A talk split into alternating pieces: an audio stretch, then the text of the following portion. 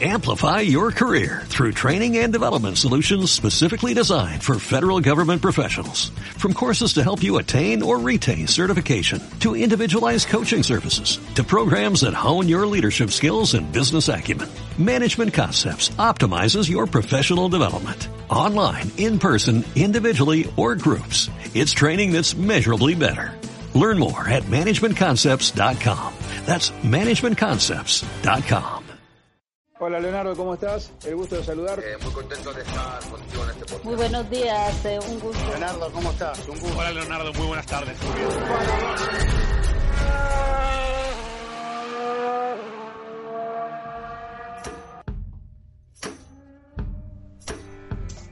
¿Qué tal amigos? Les saluda Leonardo Leone desde Barcelona, España, en otro episodio de F1 en español.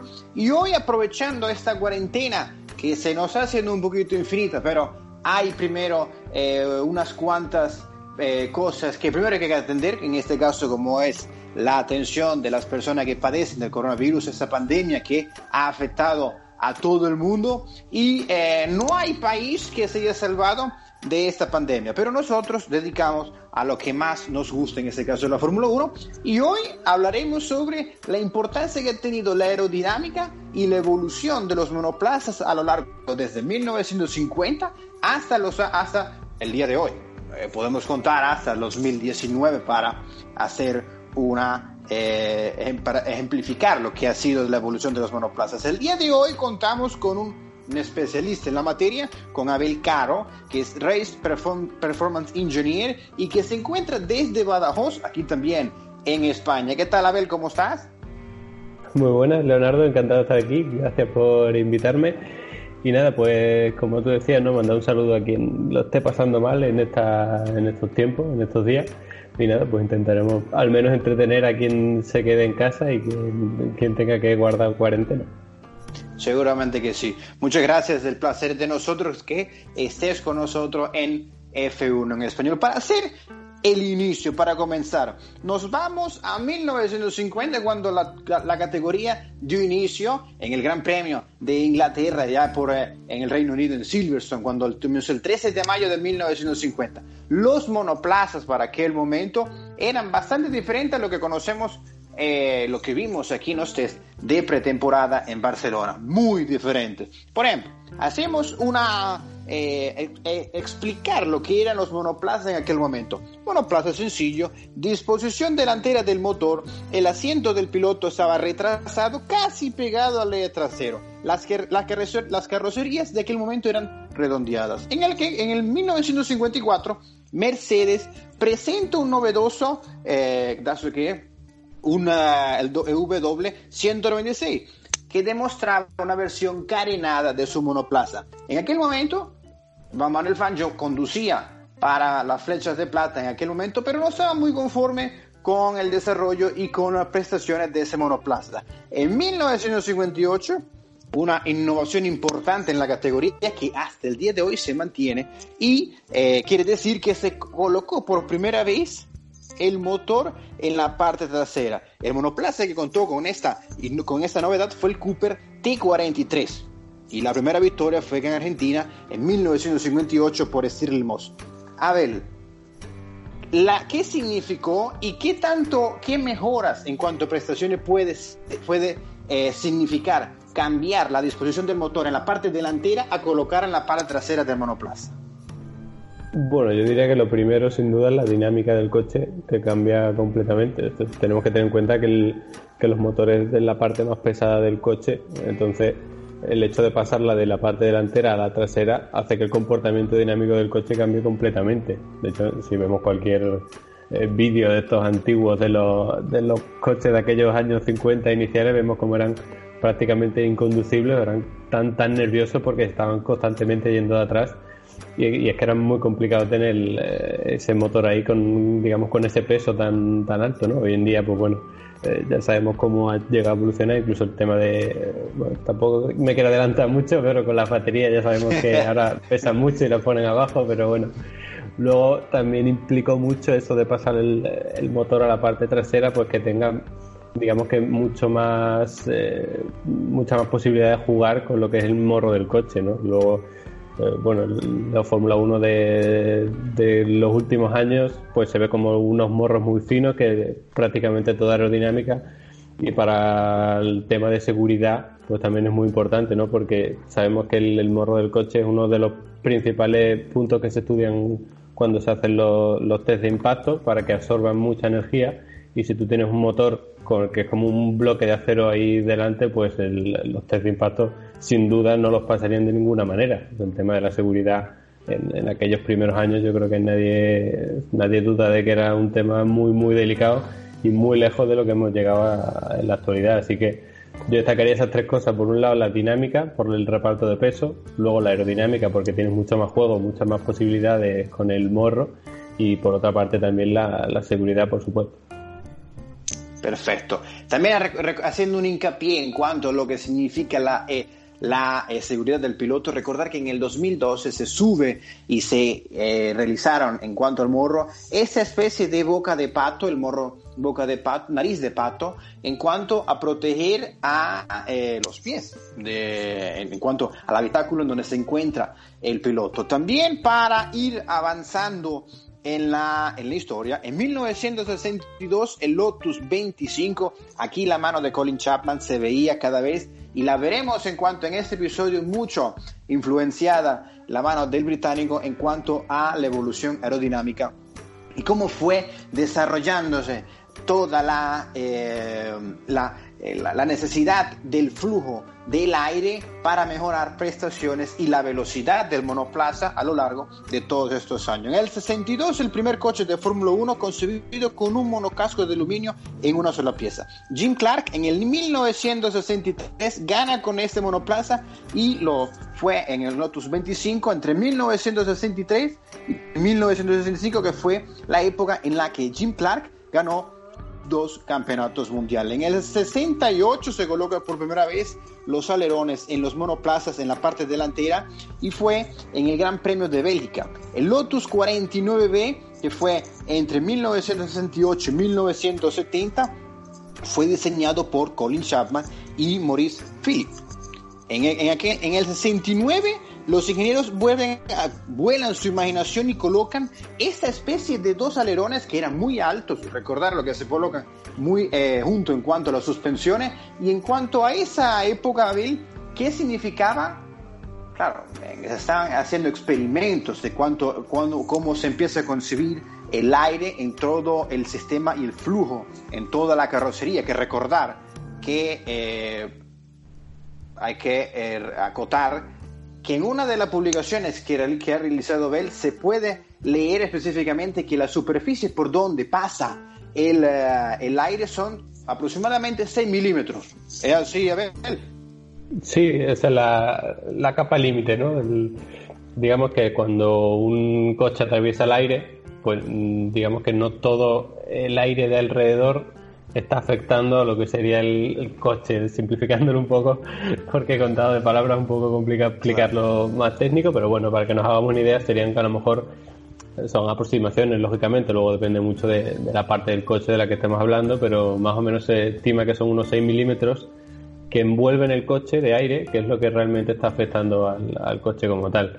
Entonces yo creo que en aquellos años pues todavía todas estas cosas eran se estaban todavía descubriendo, lógicamente pues no tenían los ni los túneles de viento que tenemos actualmente ni, ni por supuesto la computación de CFD y demás, pero bueno, aquellos años muy importantes no porque se empezaba a descubrir de lo que se podía conseguir que realmente como que realmente la aerodinámica funcionaba, ¿no? Que sacaban mucha ventaja de ello y, bueno, vemos aquellos coches y nos parecen una barbaridad, pero no tanto los coches en sí, sino lo que significaron, ¿no? Como, el punto de partida de, después a lo que se fue desarrollando, pues muy importante y la verdad que, bueno, tendrá una especie de nostalgia, no exactamente porque tampoco vivimos aquellos años, pero como que te hace un poco replantearte la manera que tenían de ver, de, de ver la competición en aquel entonces, ¿no?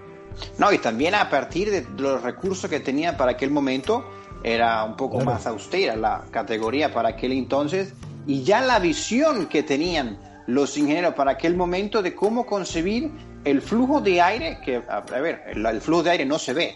Y por ejemplo, en este momento también en la capa límite se puede colocar eh, lo que conocemos la parafina, el flow beast. Y también es la capa límite por donde pasa en 6 milímetros lo que puede verse en cuanto a cómo se mueve el aire en, eh, eh, a lo largo del monoplaza en los test. Claro, tiene sus pros y sus contras este Flowbeats. Uno de los contras es que si bien lo puede ver los, ingenieros fácil, lo puede ver todos. O sea, es, es, muy sencillo en este momento tener una cámara fotográfica y ver el monoplaza cómo se va adecuando a lo que va el impacto del aire en él mismo.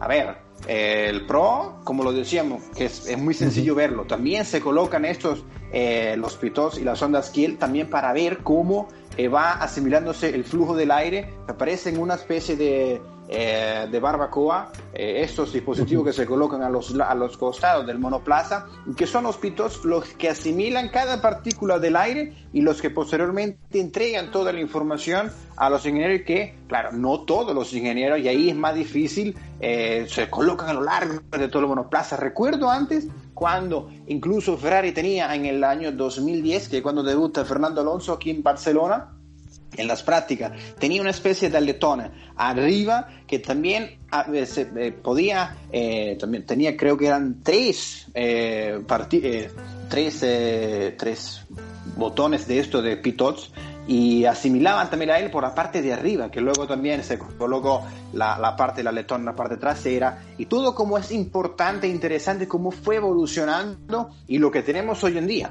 Porque para lo que pudimos ver en aquellos momentos, como también irnos al 1970 con la Lotus 72, otra vez con Colin Chapman, y no con elementos de refrigeración a los costados del bólido que eran esta especie de pontones que hemos visto en este momento, pero que en aquel momento eran completamente cuadrados, no eran eh, redondeados como lo conocemos hoy, sino que eran para aprovechar y refrigerar la parte de unidad de potencia y que posteriormente vimos esas, las tomas de aire en la parte de arriba de los monoplazas, que veían que el, el flujo de aire ingresaba y refrigeraba y no sobrecalentar la unidad de potencia. Sí, claro. Eh, además que el, tema de las temperaturas es importantísimo. Una vez más, mm, en aquel entonces era mucho más complicado medirlo. Pero bueno, hoy en día ya no cabe duda que necesita refrigerar. De hecho, bueno, también vemos como hoy en día inventan virquerías de la ingeniería para refrigerar tanto frenos como los motores, como cada parte del coche que es importante. ¿no? Los motores, cuanto más frío es el aire que eres capaz de meterle, por norma general, claro, siempre hay que tener unos márgenes y un, dentro de unos límites, pero cuanto más frío suele ser el aire, más potencia es capaz de, reportarte ese motor. Entonces, pues no solo por, por, potencia, sino también ya por temas de fiabilidad, de poder mantener una, unas temperaturas óptimas y que no sean peligrosas, pues poco a poco hemos visto como hoy en día, gracias a la cantidad de soluciones de refrigeración que tienen, pues eso también ayuda a la fiabilidad que tenemos hoy en día, ¿no? Porque la fiabilidad de los Fórmula 1 de ahora, eh, yo creo que en ninguna época de la Fórmula 1 han llegado a estos puntos. Así que, bueno, pues al final son muchas cosas, pero que cada una influye en, su medida. Es así, tal cual. Para hacer irnos en historia en cuanto a las tomas de aire, podemos hacer uno de los monoplazas que a título personal pudo haber, pudieron haber sido uno de los más feos que pudimos haber visto, claro, vemos por foto, no estábamos vivos en aquel momento. Por ejemplo, el del 74, que la toma de aire era tan grande, por ejemplo, hacer el el JS5 que condujo la FIT en 1976. Era, parecía una tetera, como ingresaba toda la parte, también recordar los patrocinios que tenía la tetera blanca, pero era entre blanco y azul, un monoplaza, claro, no importa si es feo o bonito, lo importante es que corra. Pero feo, te digo yo que era un poquito. En ese año, 1976, una de las innovaciones más grandes también, que no duró mucho tiempo, fue el Tyrrell P34. ¿Y cuál era la novedad de este monoplaza? Que tenía seis ruedas. Y fue de la mano de Derek Garner, que fue el diseñador que quiso reducir la asistencia, la resistencia aerodinámica para aumentar la velocidad de punta, así el aire pasaría más limpio eh, así, eh, en el monoplaza.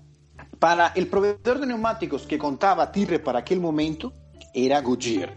Y le pidió el ingeniero reducir los neumáticos de 20 centímetros en frente a los 40 centímetros que eran habituales. A ver, para esa temporada, para ese año, claro, luego también se innovó la, la, Williams con la FW08B, que no eh, fue eh, posteriormente en pista que los resultados eran esperanzadores, pero que posteriormente no salió. ¿Qué es la importancia? ¿Cómo pudo haber influido o eh, mejorado en cuanto a la, las cuatro gomas en vez de las dos que tenía la parte delantera para influir en el aire hasta la parte trasera en cuanto a ese P34? Claro, aquí tenemos que tener en cuenta que los neumáticos son eh, la mayor fuente de, resistencia aerodinámica que tienen los coches de Fórmula 1 prácticamente. O sea, no, el, porcentaje de la... digamos que cuando un coche va en línea recta, pues tiene que vencer la fuerza que el aire está ejerciendo en su contra. Y en este sentido, son los neumáticos los que... la parte del coche que más provoca esa fuerza aerodinámica que tú te quieres quitar del medio, digamos. Entonces si reducen los neumáticos a, la mitad que querían reducirlos en este caso, lo que va a pasar es que eh, ese aire se lo va a comer el neumático de delante, que es muy pequeño, y luego el de detrás ya no tiene tanta fuerza que vencer del aire. Entonces, con eso lo que conseguían era reducir el drag, la, resistencia aerodinámica, en niveles muy, muy altos. A mí me da la sensación de que este coche era como una, una revolución para la que, no, que llegó en un momento equivocado, ¿no? Porque no pudieron hacer frente el fabricante de neumáticos, o no quiso, ya el tema de marcas y políticos y eso ya son mucho más complejos. Pero bueno, a mí siempre este coche es como de mis preferidos, siempre de la historia, el, el Tyrrell este de seis ruedas, por el concepto, ¿no? Porque a quién se le ocurriría meter seis ruedas, parece una solución loca de pensar, pues para quitarme la resistencia a la moto y me meter otras dos ruedas, parece una locura pero realmente el concepto era muy muy interesante y como tú dices parecía que funcionaba, lo que pasa que bueno, al final se tuvo que descartar por otros motivos, pero aún así para los libros de historia sin duda hay que meter este tiro. Sí, sin duda que historia hizo, ¿eh? Y también recordar que Baquel Williams, que comentamos posterior, ah, en la, hace unos minutos, tenía las cuatro gomas, pero era en la parte trasera, cosa que facilitaba la tracción y luego para ejercer potencia más, eh, para hacer más potencia era mucho mejor en cuanto al Tyrrell que tenía las cuatro en la parte delantera. Ese Tyrrell eh, debutó en la cuarta cita del campeonato en 1976, aquel campeonato que eh, podemos ver la película de Rush cuando James Hunt ganó aquel campeonato, su primero y único, y ese monoplaza vence en el Gran Premio de Suecia en Understop por de la mano de Jody Scheckter piloto sudafricano que vence con la Ferrari en 1979 y estuvo en 30 grandes premios hasta el Gran Premio de, Japón de 1977. Si nos vamos un año más, dos años más tarde, 1978, pienso que ha sido una de las novedades más eh, impresionantes, también curioso en cuanto al Braham Alfa Romeo que diseñó Gordon Murray, el BT46B. Tenía una especie de eh, ventilador en la parte trasera para absorber todo el aire que pasaba por debajo de la minifalda del monoplaza en la parte de abajo del fondo plano en aquel momento para dar más prestación aerodinámica y darle más velocidad en curva. La, única eh, solamente estuvo por una eh, durante una carrera y fue también en el Gran Premio de, Suecia que Lauda vence en aquella única carrera y que su compañero Watson tuvo que abandonar por la, eh, una falla en el motor. A ver, en cuanto a este monoplaza, curioso, eh, ¿cómo era todo el sistema que podía extraer esta, este ventilador y, facilitar eh, o tener una cierta ventaja en relación a los demás equipos que no tenían este artilugio? Claro, es como el, hoy en día es muy famoso el difusor. De hecho, yo creo que la fama del difusor alcanzó su punto álgido cuando empezó todo el tema de Brown y su doble difusor y todo este mm. tema, que lo tenemos un poquito más reciente. Y al final vimos en aquellos tiempos como un buen difusor marcaba la diferencia de una manera tremenda. Y esto es como llevarlo a un nivel más, en aquellos tiempos en los que el reglamento estaba un poco más abierto. Y no es más que favorecer aún más el, el efecto suelo que por aquel entonces todavía estaba como descubriendo o todavía estaba en esas fases iniciales de, tanto por los equipos como de la propia FIA, de saber qué permitir y qué no permitir. Entonces esto lo que te permite básicamente es que eh, potenciar el efecto suelo. El efecto suelo, la ventaja que tiene frente a la carga aerodinámica que puede generar, por ejemplo, con un alerón, es que no te perjudica en cuanto a esa resistencia aerodinámica. O sea, si tú inclinas más un alerón, por ejemplo, pues eso te va a reportar más carga aerodinámica, te va a empujar el coche hacia el suelo para tener más agarre pero también te va a perjudicar en velocidad punta porque hay más aire chocando de frente contra el, ese alerón, al estar más inclinado, lógicamente. Sin embargo, el efecto suelo, digamos que te da ese downforce gratis. O sea, pasa el aire por debajo del, eh, del coche, se crea ese eh, especie de no vacío, no, no quiero equivocarme con los términos. Baja presión. Bueno, claro, eh, el aire pasa muy rápido por ahí, al pasar más rápido pues baja la presión y luego el- lo que hace el difusor es mm, favorece aún más este, este efecto, ¿no? De hecho, en los años de Niwi también con eh, hubo Sí. una polémica cuando montaba con el motor Renault que decían eh, échame los aires del, del tubo de, de- de escape por aquí y tal. Al final siempre es algo que en aquel momento pues llamó mucho la atención por este ventilador tan tan grande que tenían ahí atrás, pero que bueno que es una solución que se ha ido implementando durante mucho tiempo y es para eso, ¿no? Para aumentar aún más el, el efecto suelo, el, el efecto que hace el difusor. Vámonos a hacer un hincapié en cuanto a la importancia de lo que significó y, y lo que va a significar el efecto suelo, tanto que se vuelve a este sistema que eh, vamos primero a la parte técnica, tal como tú comentabas, pero luego vamos a hacer un ejemplo un poco más sencillo para que se pueda entender. La fórmula recordar que es un deporte que para que el aficionado lo pueda entender hay que leer mucho también y que son sistemas y son principios de ingeniería y física que eh, para alguien que no haya estudiado esta carrera entenderlos lleva una, una cantidad de tiempo pienso que un poquito más a lo que puede ser una persona que sí haya eh, haya dedicado su vida a la ingeniería. Para hacer una para empezar el efecto solo se basa en el principio del efecto Venturi, fundamentado en el principio de Bernoulli, que en sí consiste en que es un fluido en movimiento dentro de un conducto cerrado que disminuye su presión y aumenta la velocidad. Es decir, vamos a, colocar, vámonos a la Fórmula 1, pero no en la carrera. Vámonos al momento de la premiación. Los pilotos cuando van, ya sea primero, segundo, tercero, que eh, destapan la botella del champán, ¿qué hacen? Ellos colocan el dedo en el pico, en la tapa, para dar más velocidad en cuanto de que haya más potencia, más velocidad de que el flujo de champaña salga disparado en mayor cantidad. Es, es decir, reducen eh, la, disminuye la presión, el conducto se hace más cerrado y la velocidad aumenta.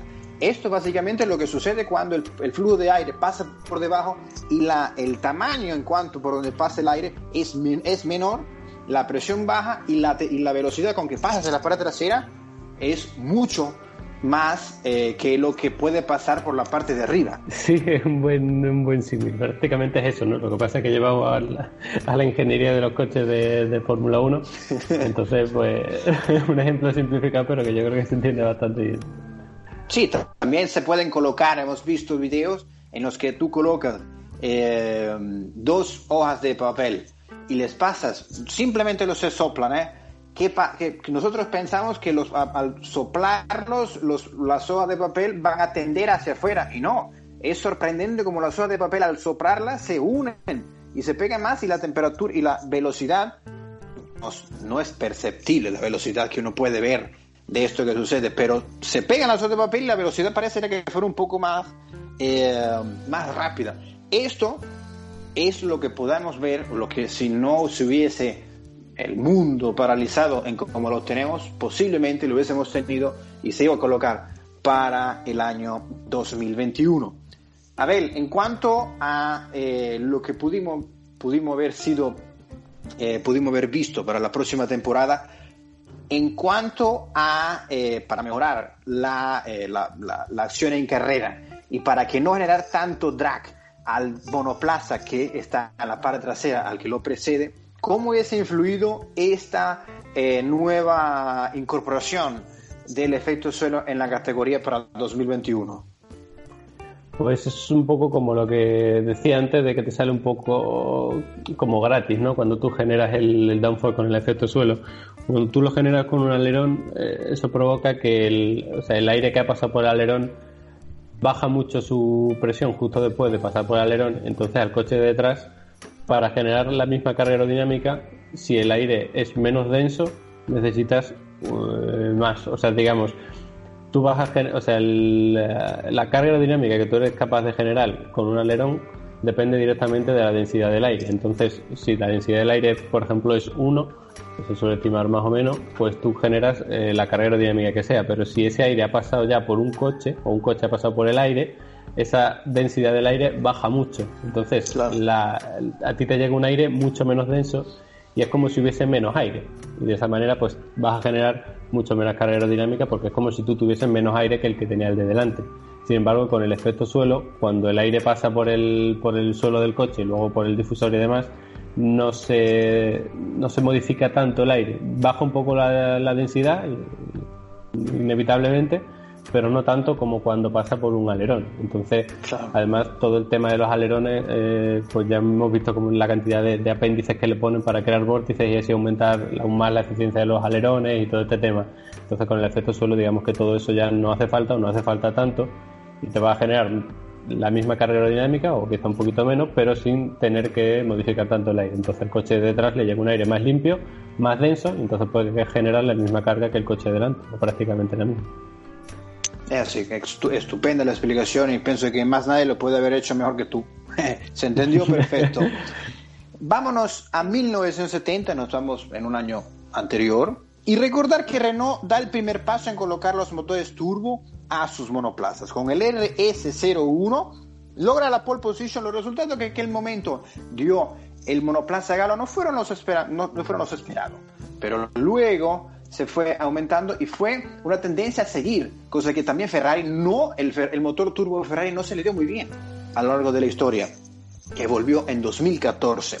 En durante el año 1977, que fue el diseñador François Castain y los pilotos René Noir y Jean-Pierre Jabouille, eh, logra la, pole position en Sudáfrica, su primera pole position en 1979. Y ese monoplaza estuvo desde Francia 77 y desde Bélgica 1979. Abel, hay una publicación que tú tienes en tu página y eh, hace mucho hincapié en cuanto a cómo funciona el motor eh, turbo. ¿Cómo puedes comparar? A ver, ¿cómo funciona un motor turbo y cómo funcionan los motores que teníamos antes, los aspirados? Eh, los, los atmosféricos ¿Cómo, ¿Cómo, puede ser la diferencia entre, entre esos dos tipos de motores? Vale, para que nos hagamos una idea, eh, bueno, esto es un poco quizá más, más básico, que lo entiende la mayoría de gente, ¿no? El típico que te vas a comprar un coche y te dices, pues este es un 1600, este es un 2000, lo que sea. Pues en el caso de los motores actuales de Fórmula 1, por ejemplo, son 1600, eso implica que entre todos los cilindros hacen una capacidad de 1,6 litros. Entonces, bueno, cada cilindros son unos 266 más o menos eh, centímetros cúbicos y entonces tú tienes que llenar ese cilindro con, con, aire que luego se mezcla con la gasolina, explota y crea lo que sería el trabajo útil del motor.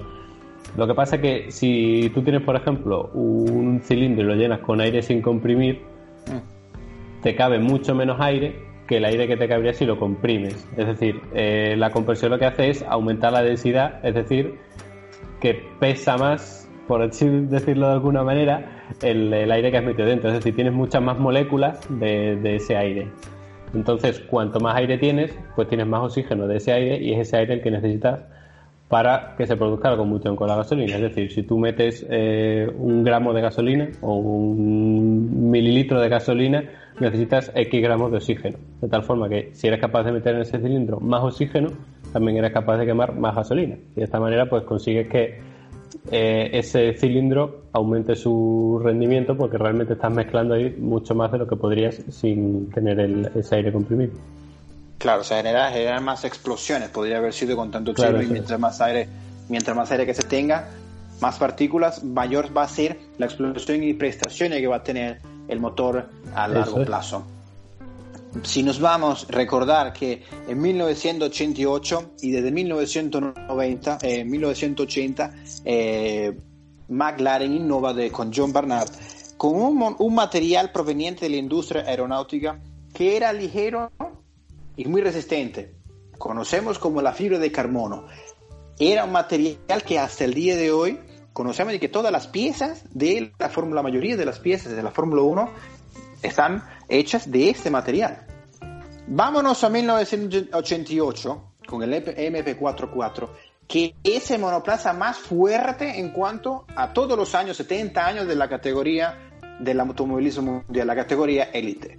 Si hacemos por porcentaje, el monoplaza que conducía Alan Prost y Ayrton Senna en aquel momento, que la única victoria que no se llevaron fue en el, en el Gran Premio de Italia, en aquel momento.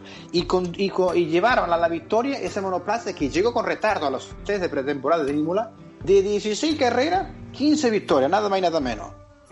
Y la principal que estuvo de la mano fue diseñado por Gordon Murray y Steve Nichols. Recordad que hay una polémica en cuanto a que eh, se adjudican Gordon Murray, que fue diseñado por él, monoplaza. El último monoplaza que gana con motor turbo. Y una de las, eh, de las, de las prestaciones que lo que realizó estos dos para que el monoplaza fuera tan, eh, tan aplastante era primero que el motor Honda que contaba para aquel momento era mucho más pequeño y le permitía eh, colocarle en una posición más baja y, y direccionar todo el flujo hacia la parte trasera para eh, favorecer tener más eh, aprovechar este flujo aerodinámico en la parte, en el alerón trasero, cosa que con el motor Porsche no hubiese sido capaz. En aquel momento, eh, a ver, eh, ¿cómo hubiese sido toda también la parte de la caja de cambios que fue diseñada por Murray, que era una caja de cambios de tres ejes,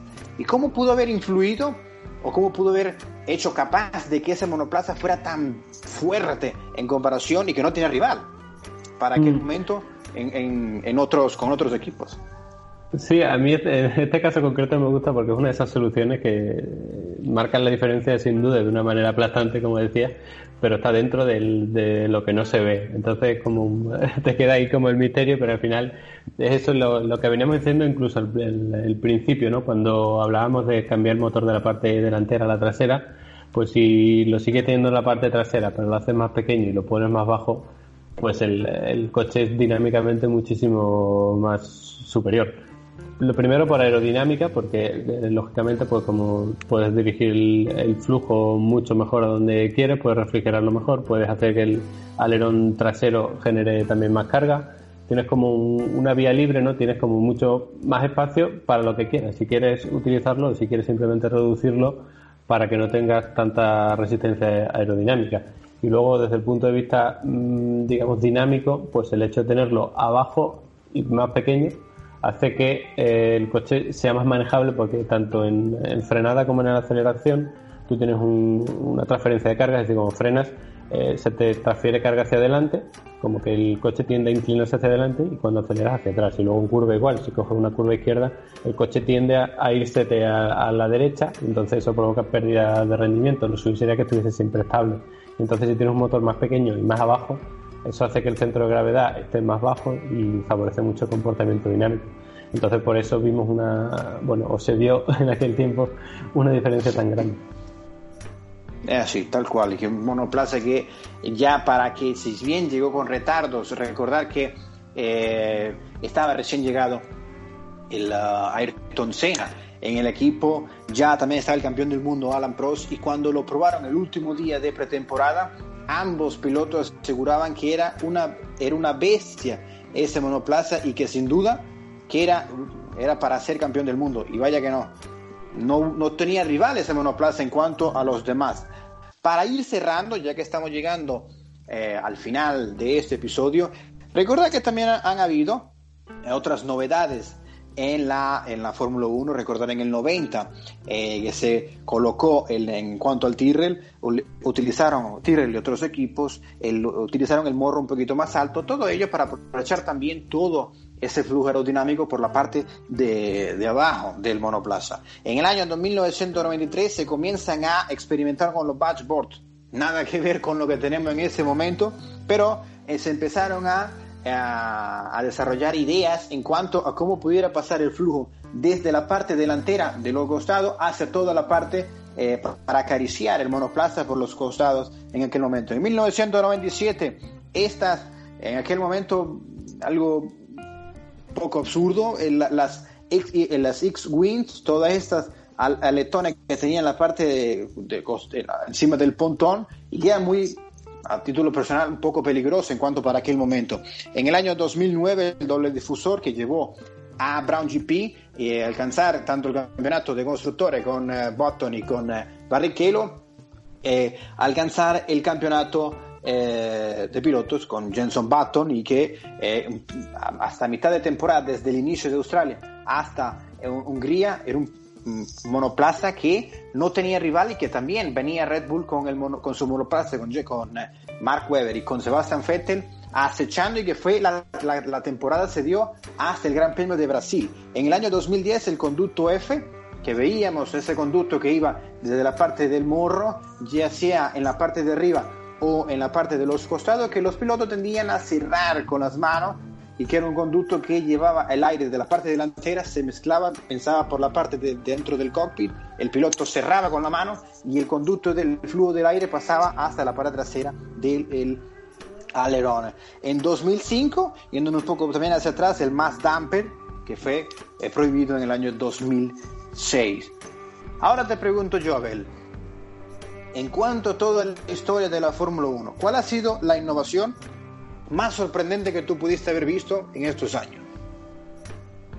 Pues eh, bueno, esto es muy a título personal, pero yo sin duda me quedaría con, con las seis ruedas del Tyrrell por la por, el como el impacto ¿no? que te supone, porque por ejemplo hablamos del, del, eh, del McLaren MP4 o 4, pues eh, indudablemente eh, sirvió para hacer un coche tremendamente superior, pero digamos que no llama tanto la atención, ¿no? Hacer un, o sea, hacer un motor más pequeño y mejor posicionado con toda la caja de cambio y tal, tiene un trabajo tremendo y es complicadísimo.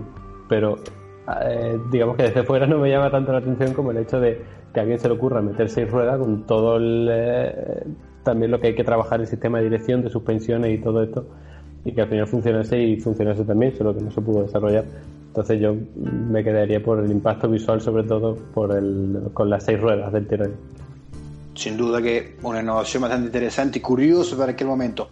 Yo me quedo con eh, primero el desarrollo que tuvo Gordon Murray con el Bra- Brabham BTB, BT55 y que luego llevó esa innovación a McLaren.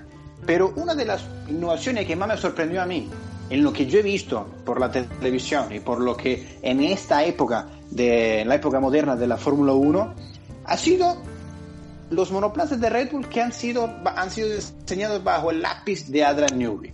Una de las cosas que más me sorprendía a mí fue el año 2012, el año en que eh, el monoplaza era el RB8 y que el efecto Quant entraba en acción. Era sorprendente cómo este efecto entraba en la categoría. Era una cosa que el aire se aprovechaba del el, el, el, flujo del tubo de escape, se aprovechaba del aire en la misma dirección y que pasaba por debajo y que se pegaba al, al, al, difusor y que, y que generaba más carga. Esto, esta genialidad de ingeniería y de aerodinámica, pienso que para mí fue una de las cosas que más me ha marcado en todos estos años que hemos visto carreras. Si bien ¿sabes? leemos sobre los 50, 60, 70, 80, pero en esa época no estábamos vivos nosotros. Yo no, yo no estaba, yo soy del 92. Pero esas innovaciones, te digo yo, que han sido impresionantes. Para cerrar, Abel, lo que tú quieras decir, tienes el micrófono completamente abierto y eres bienvenido a decir lo que tú quieras. pues nada, yo eh, simplemente agradecerte eh, que me invites aquí, invitar a todos aquellos que eh, bueno que echen, que necesiten que le echen una mano con el tema de análisis de datos en competición, tanto en, en competiciones reales como en simulador, que pueden visitarme eh, tanto perfiles de redes sociales, en Twitter, lo que sea, como en mi página, en el proyecto que tengo para datos que se llama Level Up Racing Performance, y ahí pueden encontrar toda la información. Y nada, un, un, verdadero placer haber estado aquí contigo haciendo este repaso a, la, a, las novedades técnicas más importantes. Seguro que sí, el placer ha sido mío. Recordar que nos pueden seguir en arroba F1 en español underscore, en arroba Leonardo Leone F y que pueden leer a Abel en todos los posts y eh, todas las publicaciones en cuanto a la parte técnica. Parece, es muy sencillo de entender y la información es detallada completamente, no solamente de motores, sino también parte sobre viraje, blistering, eh, graining, todo lo que no podemos, lo que no somos ingenieros, entenderla de la mano de un ingeniero es completamente lo recomiendo y que en muchas ocasiones me ha servido para entender el funcionamiento de, un monoplaza de Fórmula 1 y todo lo que lleva a cabo y todo lo que relaciona y está inmerso en este mundo de la Fórmula 1. Desde Barcelona, España, me despido de Leonardo Leone y Abel Caro, eh, Reis, eh, ingeniero, en cuanto a este deporte y como eh, un especialista en esta materia desde Badajoz. Eh, me despido, Leonardo Leone, muchas gracias y hasta la próxima.